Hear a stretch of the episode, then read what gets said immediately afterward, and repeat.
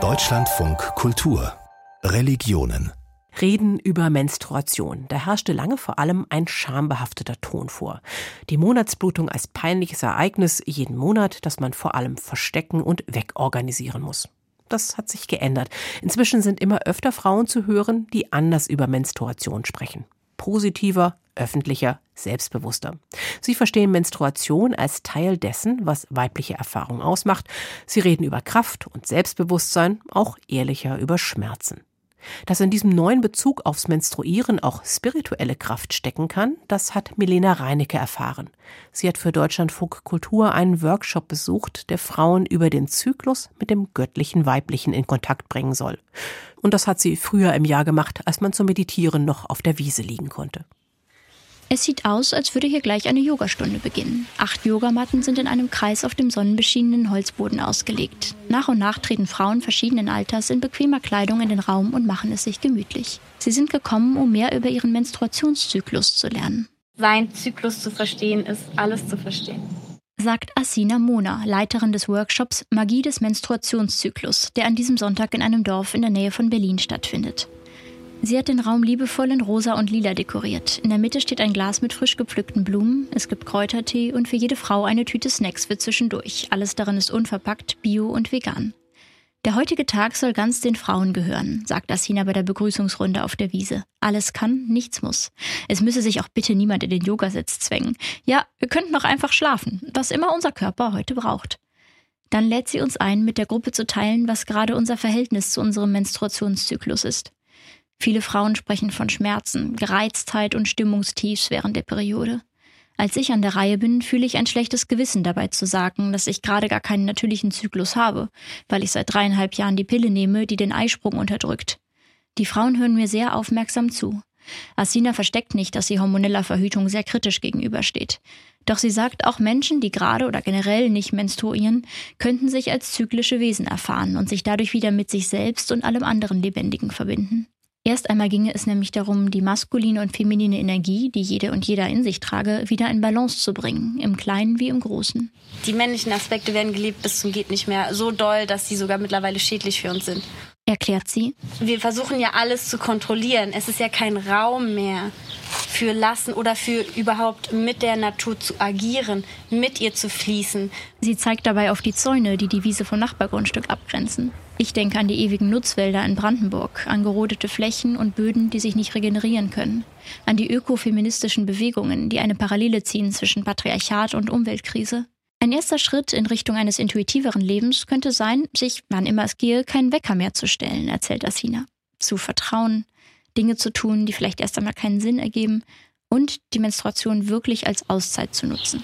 Okay, dann würden wir jetzt reingehen ähm, vielleicht kommen wir zurück, vielleicht doch nicht, ich weiß es nicht. Vielleicht doch nicht. Das entscheiden wir ganz intuitiv. Drinnen leitet Asina eine Meditation an. Mit der Einatmung strömt Licht, Wärme, Liebe und Heilung in dein Unterleib hinein. Mit der Ausatmung atmest du grauen, schweren Rauch aus dem Unterleib aus. Mit ihren Worten führt sie uns Teilnehmerinnen von unserem Körper zu einem Wald, lässt uns die verschiedenen Jahreszeiten durchleben. Der Winter, erklärt sie, entspreche der Menstruation. Hier finden wir zur Ruhe und zu neuen Eingebungen und Impulsen für den nächsten Zyklus. In dieser Phase liege das spirituelle Potenzial von Frauen, meint auch die portugiesische Schamanin Maria dos Passos. Die Menstruation ist die Möglichkeit, die wir Frauen haben, einmal pro Monat in uns einzutauchen, in unsere innere Welt. Ne? Und das ist so ein Geschenk, weil in der Menstruationszeit sind, sind wir empfindlicher, sensibler, sind wir auch durchlässiger. Unsere Orakelfähigkeit ist genauso in dieser Zeit ein hochster Punkt. Deswegen sei die Menstruation in anderen, vor allem früheren Kulturen zelebriert und oftmals in den Dienst der Gemeinschaft gestellt worden. Zum Beispiel in Nordpakistan, bei der es gab diesen Name Bailash für die Menstruationhaus, die der heiligste Platz im Dorf war. Und die Frauen werden dahin, also nicht geschickt, sondern sie gehen dahin mit Freude. Sie können dann ausruhen, äh, miteinander in Austausch gehen und es wurde von diesen Frauen gefragt, dass sie, wenn sie zurückkommen zur Gemeinschaft, dass sie die Visionen bringen für die Gemeinschaft. Was haben sie bekommen von Bildern, von Botschaften, von den Spirits? Im heute islamisch geprägten Pakistan gibt es immer noch Menstruationshütten. Ob die Mädchen und Frauen dorthin mit Freude gehen oder ob sie Schulunterricht und Hygieneprodukte der Absonderung vorziehen würden, müsste man sie wohl selbst vor Ort fragen. Dos Passos hat sich ihr Wissen überwiegend in Bibliotheken angeeignet. Sie erzählt von Traditionen aus Ghana, Mexiko, Tibet und Algerien, von Indigenen in Australien und Nordamerika, von Ritualen mit Menstruationsblut, von Festen anlässlich der Menarche, also der ersten Menstruation, und von Menstruationstänzen.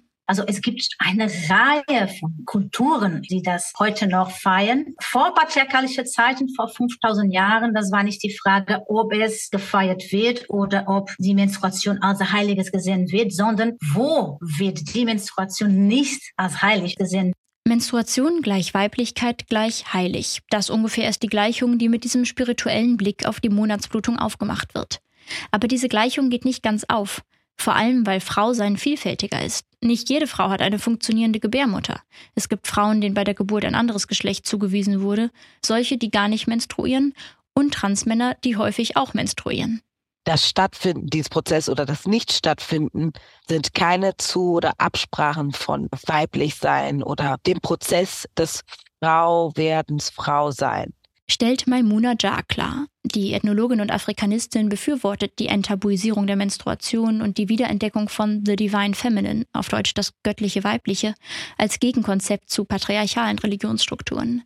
Sie weist aber darauf hin, dass darunter häufig fälschlicherweise eine Energie verstanden werde, die nur Cis-Frauen zugänglich ist, also denen, deren biologisches und soziales Geschlecht weiblich ist. The Divine Feminine bezeichnet jedoch vielmehr eine kosmische Energie, die in jedem Leben zu finden sei, sagt Maimuna Jar. Hier ist es wichtig zu betonen, dass wir aufpassen müssen, in dem Wunsch, uns zu verstehen und uns zu empowern, nicht auch andere auszuschließen. Also auch gerade als schwarze Person war das für mich sehr wichtig, Teile dieses Movements entdeckt zu haben in meinem Heilungsprozess als Sternmutter. Also als Frau, die ein Kind verloren hat. Gleichzeitig habe ich aber auch gelernt, das gelernte Wissen nochmal zu extrahieren und auch nochmal individuell darauf zu schauen, wer bin ich, an was glaube ich Zurück im Kreis mit Asina Mona bekommen wir gegen Ende des Workshops alle einen Mondkalender, in dem wir für jeden Tag notieren können, wie wir uns gefühlt haben und ob und wie wir geblutet haben. Tag 1 ist dabei der erste Tag der Blutung. Wer nicht blutet, nimmt Tag 1 des Mondzyklus als Startpunkt und kann von da aus beobachten, welche Regelmäßigkeiten sich mit der Zeit andeuten und ob diese vielleicht sogar mit den Mondphasen korrelieren. Die 30-jährige Julia ist nach dem Workshop sehr motiviert, mit dem Mondkalender einen ersten Zugang zum Zyklischen in sich zu finden. Das ist mein großes Ziel, den einfach mal zu führen und für mich dann auch mal nach drei bis sechs Monaten zurückzublicken und zu sehen, ähm, wie war das? Ziel ist, die Veränderungen im Körper und dessen Botschaften besser wahrzunehmen. Im Alltag Raum zu schaffen, in dem intuitives Handeln und spirituelle Erfahrungen fernab patriarchaler Kultur entstehen können. Dafür muss ich allerdings nicht menstruieren. Für alle Menschen, die sich mit Menstruation nicht identifizieren können oder wollen, eignen sich wahrscheinlich besser andere spirituelle Schwerpunkte.